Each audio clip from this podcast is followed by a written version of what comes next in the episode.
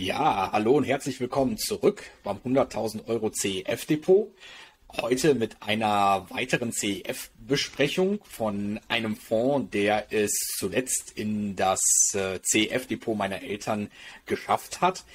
Nachdem wir zuletzt mit dem Duxton Water schon im pazifischen Raum unterwegs waren, entfernen wir uns heute mit unserer nächsten Besprechung gar nicht geografisch ganz so weit davon weg. Australien wird auch hier eine Rolle spielen. Gemeint ist der Aberdeen Asian Income Fund, äh, den wir heute mit euch äh, ja besprechen und diskutieren wollen. Ein äh, CEF, der im asiatisch-pazifischen Raum unterwegs ist. Aber bevor wir zu den Details dieses äh, Closed End Funds kommen, Anton, erstmal ein herzlich willkommen an dich. Äh, und äh, ja, ich freue mich auf die heutige Fondsbesprechung, natürlich wie sonst auch. Und ich hoffe, das gleiche gilt für dich. Auf jeden Fall. Moin David, erstmal freut mich auch wieder hier mit dir einen weiteren ähm, CEF zu besprechen, der es in den Bestand ähm, deiner Eltern geschafft hat, der ja übrigens auch in meinem privaten Bestand ist. Und äh, bevor wir jetzt den heutigen Titel auseinandernehmen, erstmal ganz kurz an dieser Stelle der Disclaimer.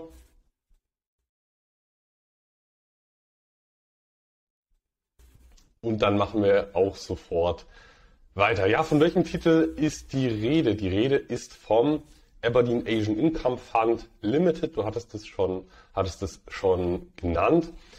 Dieser Fonds aus dem Hause Aberdeen ist ja nicht der erste aus dem, aus dem Hause, der es in den Bestand äh, deiner Eltern geschafft hat.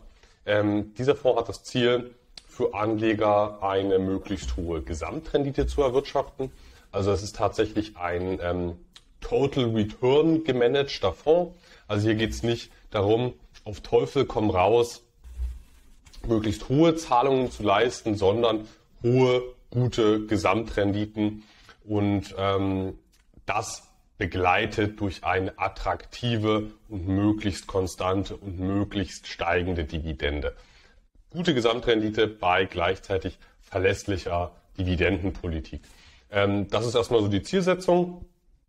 Und dafür investiert das äh, Fondsmanagement in ein äh, recht breit aufgestelltes äh, Portfolio aus asiatisch-pazifischen Aktiengesellschaften, ähm, primär Large Caps, aber das sind jetzt wirklich keine, keine Experimente. Also man, man sagt hier, wie man es so häufig sagt, äh, wie man es so häufig schreibt, ähm, dass das hier ein, ein, eine ja, Quality-Unternehmen sind, Qualitätsaktien. Aber wenn man, wenn man mal ehrlich sind, das sind einfach solide Basiswerte. Die wurden zusammengesucht, äh, zusammengetragen, um, um einen, ja, um ein diversifiziertes Portfolio zum einen zu erstellen und zum anderen aber auch möglichst verlässliche Barerträge zu, zu bieten für die Anleger. Und ähm, genau, die haben ein, ein aufeinander abgestimmtes Portfolio erstellt. Und das ist auch, würde ich sagen, ganz klar der Mehrwert dieses Fonds, dass man hier so ein, ein breit aufgestelltes, gut diversifiziertes Einkommensportfolio im asiatisch-pazifischen Raum erstellt hat. Das Management behauptet natürlich auch noch, dass man hier Bottom-up äh, Deep Dive Research betreibt, um hier irgendwelche Unterbewertungen ausfindig zu machen. Aber ich glaube, das ist nur ein, ein Lippenbekenntnis. Äh, wir bewegen uns hier im Bereich äh, der, der äh, sehr hoch kapitalisierten Large Caps.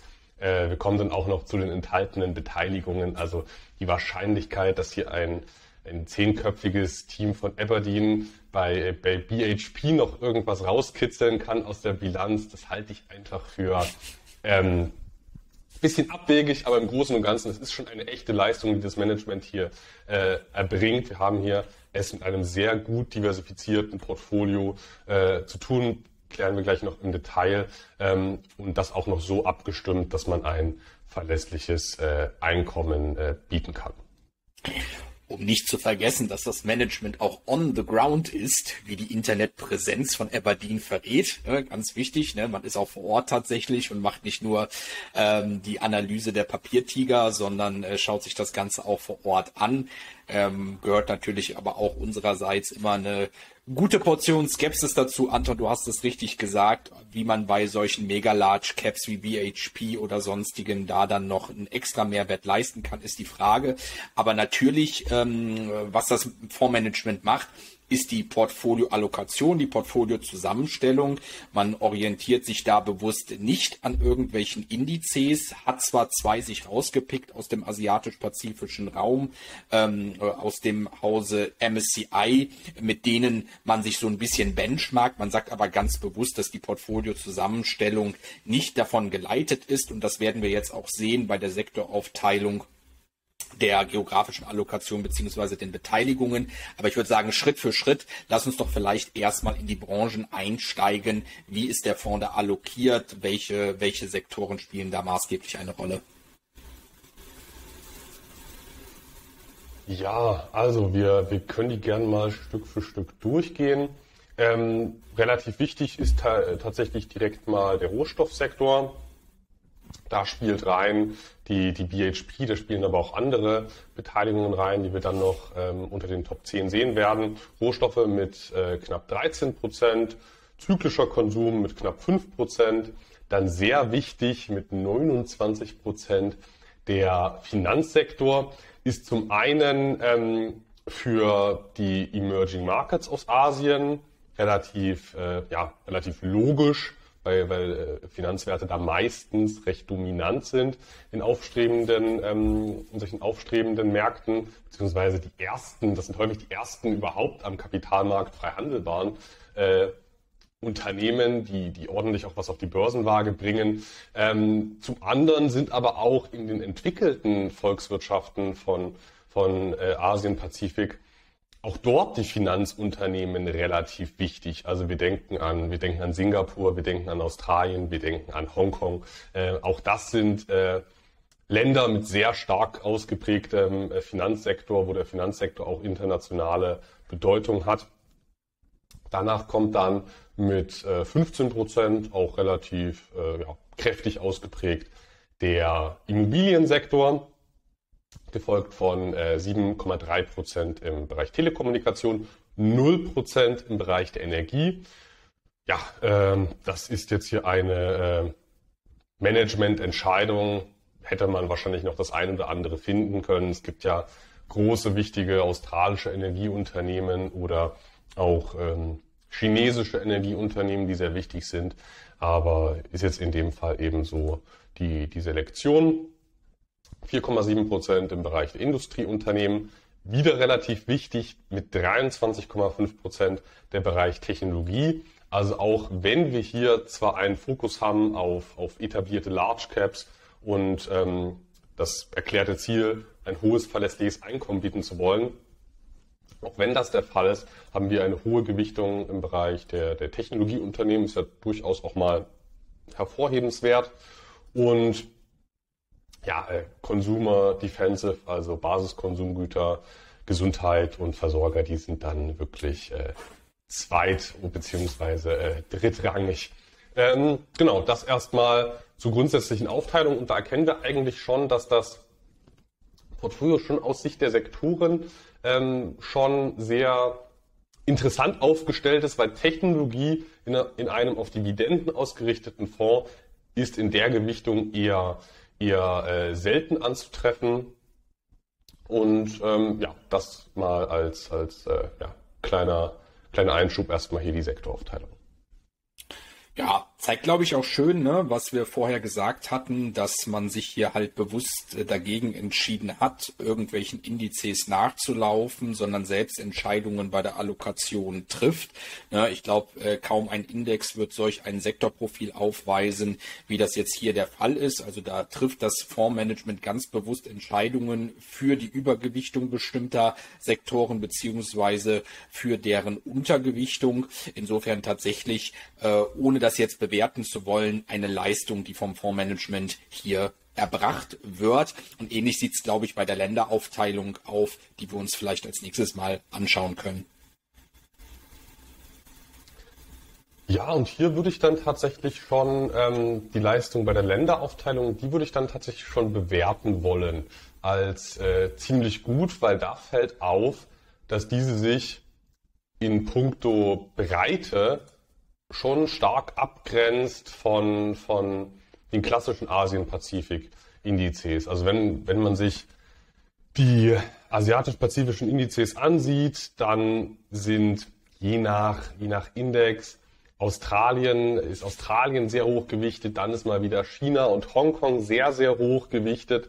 Und hier haben wir jetzt eigentlich mal das Gegenteil, dass Singapur nennenswert gewichtet ist, auch nicht übertrieben hoch gewichtet, aber mit gut 22 Prozent ist das schon recht viel. Wir haben daneben hier sogar die, die Kategorieangabe, also da, da schaut sich äh, Morningstar ähnliche Produkte an, unter anderem dann äh, Indexfonds und und, und, und äh, hier sehen wir, dass es beispielsweise die doppelte Gewichtung von Singapur ist. Taiwan ist ebenfalls recht hoch gewichtet, Australien dann mit nur 16 Prozent ist in einem, in einem Asien-Pazifik-Produkt äh, keine sehr hohe Gewichtung, muss man eigentlich sagen. Dann ähm, China nur mit 8 Prozent, das ist für die Bedeutung der, der Volksrepublik China ähm, keine sehr hohe Gewichtung, mh, mm, ohne das jetzt zu sagen, dass das jetzt gut oder schlecht ist, dass man jetzt China relativ mäßig gewichtet hat. Ich finde es auf jeden Fall vernünftig, es dabei zu haben in einem asiatisch-pazifischen Produkt. Ähm, darauf folgt dann ähm, Korea, Südkorea, ähm, gefolgt von äh, Thailand, äh, ich, ich meine äh, Hongkong, Thailand, Indien, ähm, Neuseeland ist auch mit knapp 5% dabei, das finde ich ganz nett. Dass er sonst hier ein Markt ist, der häufig ähm, ja, unterm Radar ist und kaum abgedeckt wird von anderen Produkten. Und ähm, ein bisschen Vereinigtes Königreich hat man dann auch noch mit 2,6 Prozent. Aber ich meine, das ist die HSBC, die man hier hält, also die Hong Kong and Shanghai Banking Corporation äh, die aber ihren rechtlichen Sitz im Vereinigten Königreich hat.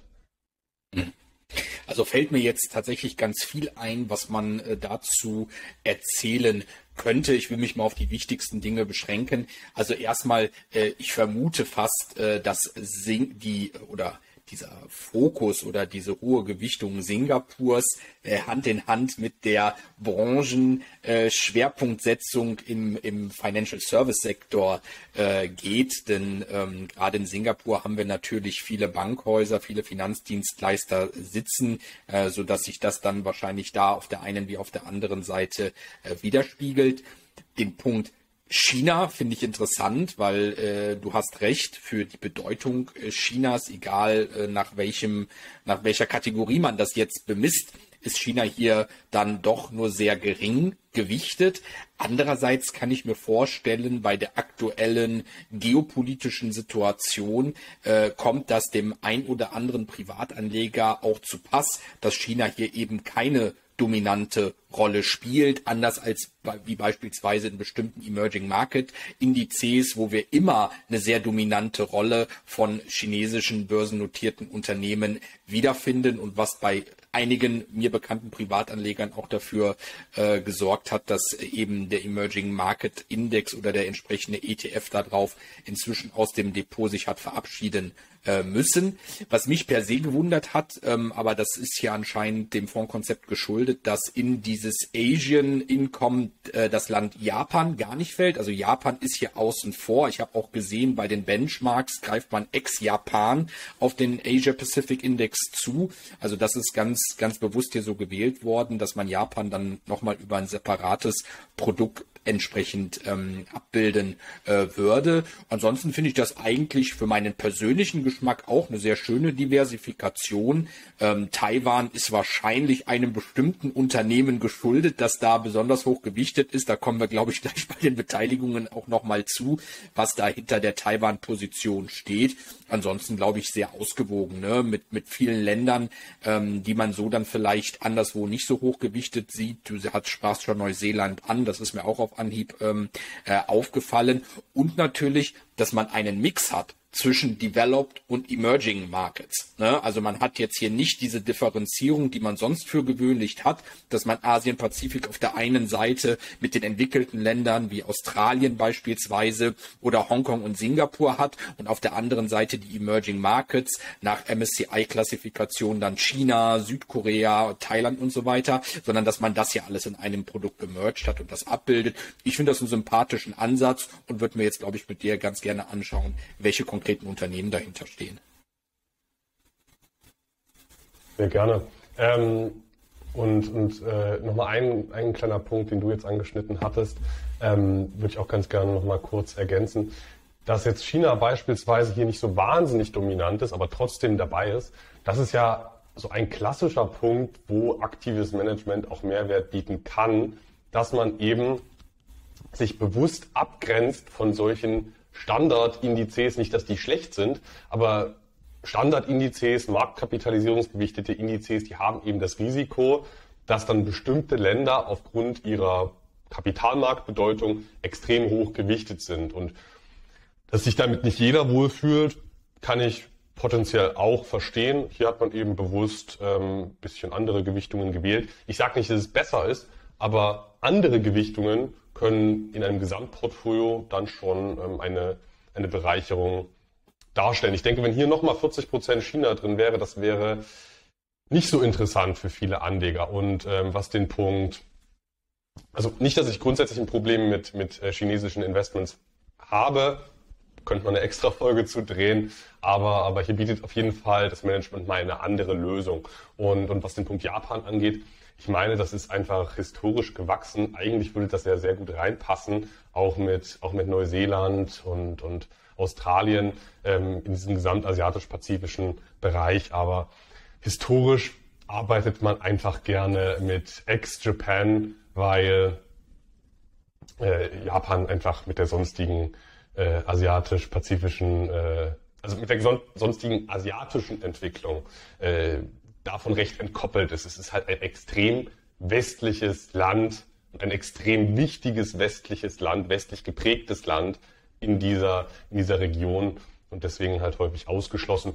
Könnte man meiner Meinung nach mittlerweile auflösen und hier mit aufnehmen ähm, in so einem Fonds, aber ähm, dafür gibt es dann ja nochmal separate Japan-Produkte.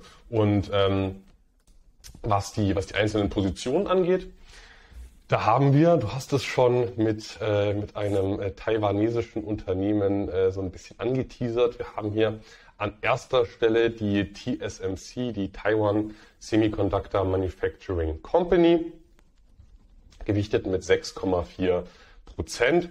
Die ist ja jetzt nach den letzten Jahren jedem ein Begriff. Das wieder mal sehr sympathische bei dem Fonds ist meiner Meinung nach, dass man den Titel nicht gekauft hat, als er im Hype war, als ihn jeder besprochen hat, also in den letzten Jahren, vor allem als er so wahnsinnig gelaufen ist, da kannte dann plötzlich jeder TSMC. Ähm, der Fonds hat ihn aber gekauft bereits 2011 und das war seitdem ein Ten-Bagger, äh, diese, diese Position. Also das ist, äh, finde ihn, also ich sage jetzt nicht, dass das Management genial ist und hier den genialen Stockpick gemacht hat, aber ich finde es einfach nur schön zu sehen, dass man diese Position nicht Ende 2021 eröffnet hat, sondern eben strategisch relativ früh eröffnet hat, jetzt auch noch hält.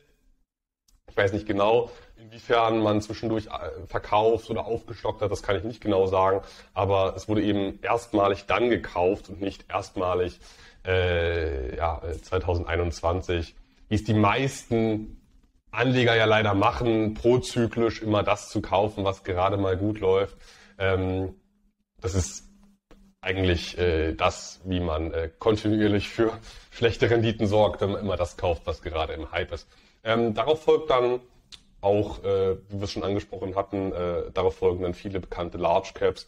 Samsung Electronics, äh, die Development Bank of äh, Singapur, die DBS, die äh, BHP Group aus Australien, die äh, Overseas, äh, die Overseas Chinese Banking Corporation, die Venture Corporation aus Singapur, die China Resources Land, die UOB, die United Overseas Bank aus Singapur, dann die Rio Tinto PLC, ist ja ein australisch-britisches Unternehmen und an zehnter Stelle dann die LG Chemicals. Das ist eine, ein äh, ja, Tochterunternehmen des gesamten LG-Konglomerats, was man hierzulande eher von ja, Elektronikartikeln kennt.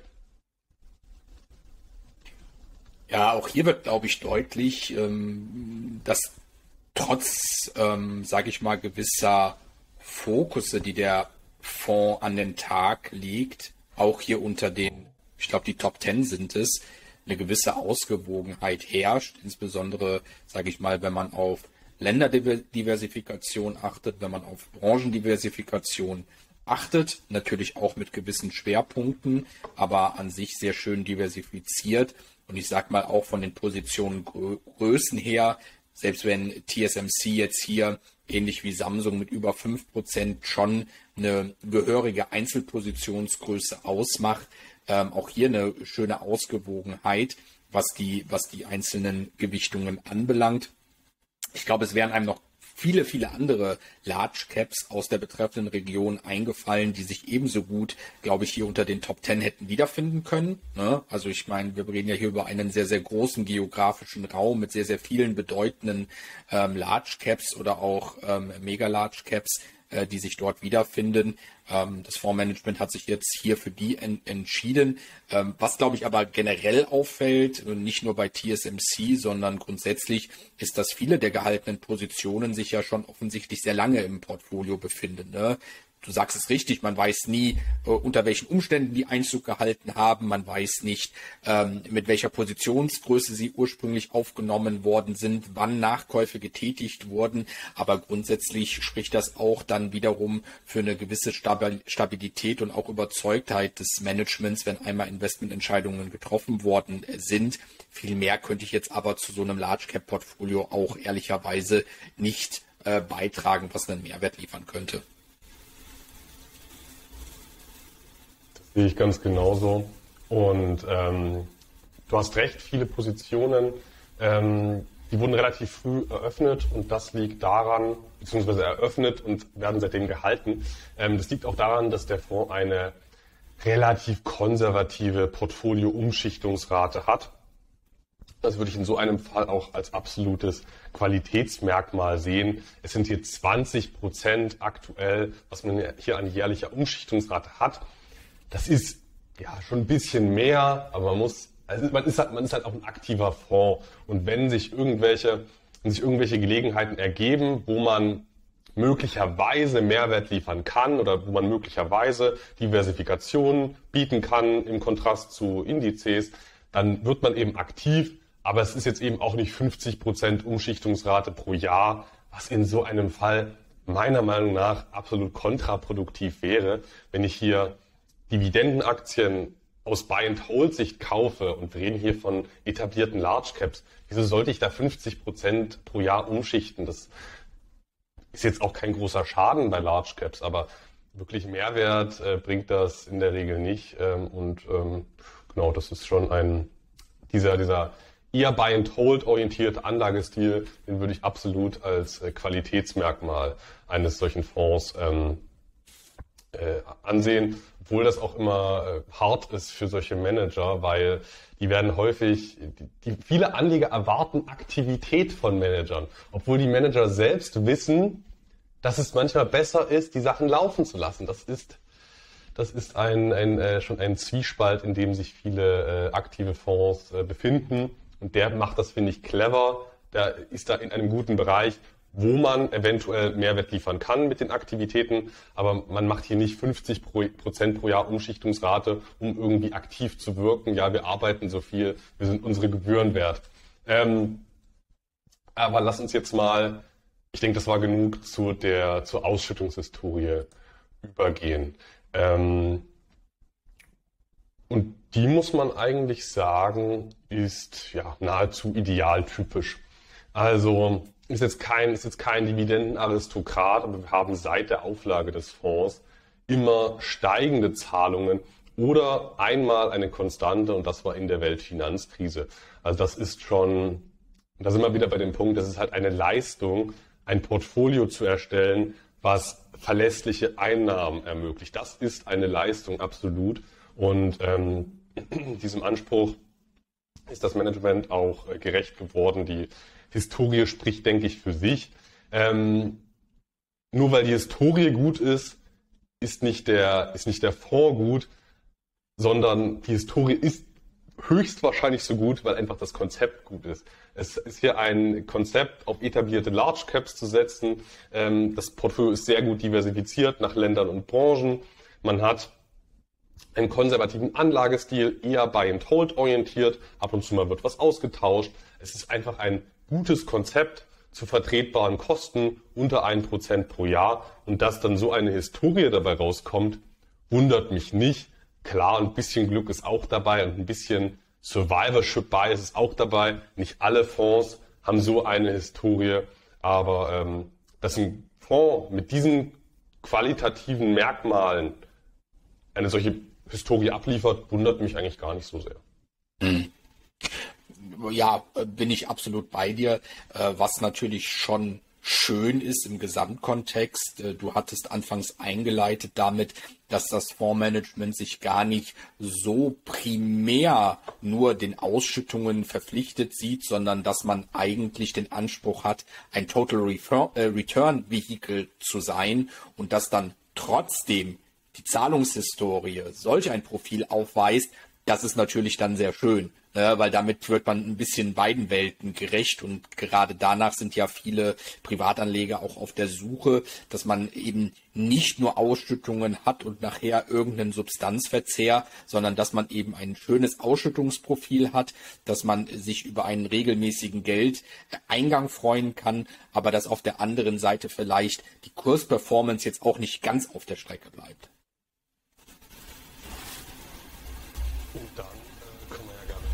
Zu der übergehen. Ähm, die, die Kurs- und NAV-Entwicklung, die ist nämlich sehr, sehr äh, erfreulich. Ähm, auch das ist eigentlich kein, kein großes äh, Wunder, dass man jetzt hier von links unten nach rechts oben geht. Äh, Im NAV sind wir über 100 Prozent im Plus seit, seit Auflage. Ähm, auch das ist eigentlich kein, äh, kein Wunder, weil wenn man wenn man eine konservative Ausschüttungspolitik verfolgt von ähm, aktuell, ähm, also auf Portfolioebene haben wir knapp 5% Dividendenertrag. Das schüttet der Fonds aus. Ähm, wir haben hier zwischen 4 und 5% Barrendite. Ähm, wenn man diese konservative Ausschüttungspolitik mit einem guten Konzept kombiniert, wie Large Cap Aktien Buy and Hold orientiert tendenziell zu halten, ähm, dann wundert mich so eine Historie nicht. Ähm, wenn es ein extrem aktiver Handel wäre, dann wäre das schon ja, eine, ein, ein interessantes Merkmal, aber, aber äh, solide Beteiligungen Buy Hold orientiert zu halten und die Dividenden weiterzuleiten, das hat eben jetzt hier dazu geführt, dass man ähm, auch langfristig äh, im Wert zulegen konnte. Natürlich muss man auch hier sagen, ähm, ist so ein kleines bisschen, ähm, kleines bisschen dieses Cherry-Picking, weil nicht jeder Fonds ist so gut gelaufen. Gleichzeitig haben aber auch diese Fonds nicht diese qualitativen Merkmale gehabt. Andere Fonds, die nicht so gut liefen, die hatten aggressivere Umschichtungsraten, haben deutlich mehr ausgeschüttet, ähm, hatten höhere Kosten und ähm, wenn ich die gesamten Faktoren zusammenwerfe, dann muss ich schon sagen, überrascht mich auch diese gute Performance nicht, weil wenn man ähm, wir haben ja die Beteiligung gesehen, wenn man die Buy and Hold orientiert hält und die Dividenden auszahlt, dann ähm, ist langfristiger Wertzuwachs einfach wahrscheinlich. Ja, wir haben ein sehr schönes Fondskonzept, muss man sagen, das sich historisch bewährt hat. Wir haben irgendwie einen schönen Mix. Ne? ähm, aus ähm, Ausschüttungshistorie, die attraktiv anzusehen ist und Kursperformance, also wirklich diesem Total Return Ansatz des Fondsmanagements folgend. Äh, wir haben keine überbordenden Kosten bei diesem Vehikel. Nichtsdestotrotz, wenn man sich hier anschaut, ist natürlich trotzdem eine sich auftuende Diskrepanz zwischen dem CEF-Kurs und dem NAV zu beobachten, was natürlich äh, sehr schön für uns jetzt war zum Kaufzeitpunkt. Und vielleicht leiten wir damit auch mal dann über zur NAV-Bewertung, dass wir uns anschauen, a, äh, ja, wann und wie, zu welchen Konditionen sind wir eigentlich eingestiegen und äh, was bedeutet das ganz konkret ähm, für den Discount, ähm, wie viel Abschlag haben wir da zum Kaufzeitpunkt erfahren können. Ja, ihr habt euch am 17.01.2023 den, äh, die Aberdeen Asian Income Fund Limited in, in den äh, Bestand gelegt. Die Zielgewichtung lag bei 6%. Ihr habt zunächst 2235 Stück zu 229 Pence erworben und dann nochmal 79 Stück zu 225 Pence, also eine kleine Glücksausführung und dann äh, das, äh, den, den großen Teil zu einem etwas schlechteren Kurs. Ähm, in Summe waren das äh, 5.295,9 Pfund etwa 6000 Euro, ziemlich genau 6000 Euro. Die Barrendite lag beim Einstieg bei 4,37 Prozent, ist äh, ziemlich genau nach Kosten eine, eine Vollausschüttung. Und ähm, klar, ist jetzt nicht der absolute Wahnsinn zwischen 4 und 5 Prozent. Gleichzeitig äh, hat man hier aber auch einen, eine, eine sehr, sehr hohe Wahrscheinlichkeit auf einen äh, möglicherweise sogar mehr als Inflationsausgleich also nennenswerte Zahlungssteigerungen und potenzielle Steigerungen des Kapitalstocks, also als eine Komponente in einem Gesamteinkommensportfolio äh, Portfolio halte ich dann so eine Barrendite auch für, für äh, vertretbar. Ähnlich wie beim DAX Water. Klar, der hat auch nicht so viel ausgeschüttet, aber der hatte ein unkorreliertes Profil und das kann sich im, im Gesamtkonzept dann einfach auch anbieten, weil andere wachsen weniger, zahlen dann aber vielleicht mal sieben Prozent oder acht Prozent aus. Ähm, aufs Gesamtbild kommt es an. Ähm, die Bewertung, die habt ihr euch, äh, da habt ihr euch 11,63 Prozent Discount gesichert. Das war im, im Fünfjahresvergleich eine, eine günstige Bewertung. Nicht die günstigste, aber auf jeden Fall eine günstige und, und unterdurchschnittliche Bewertung.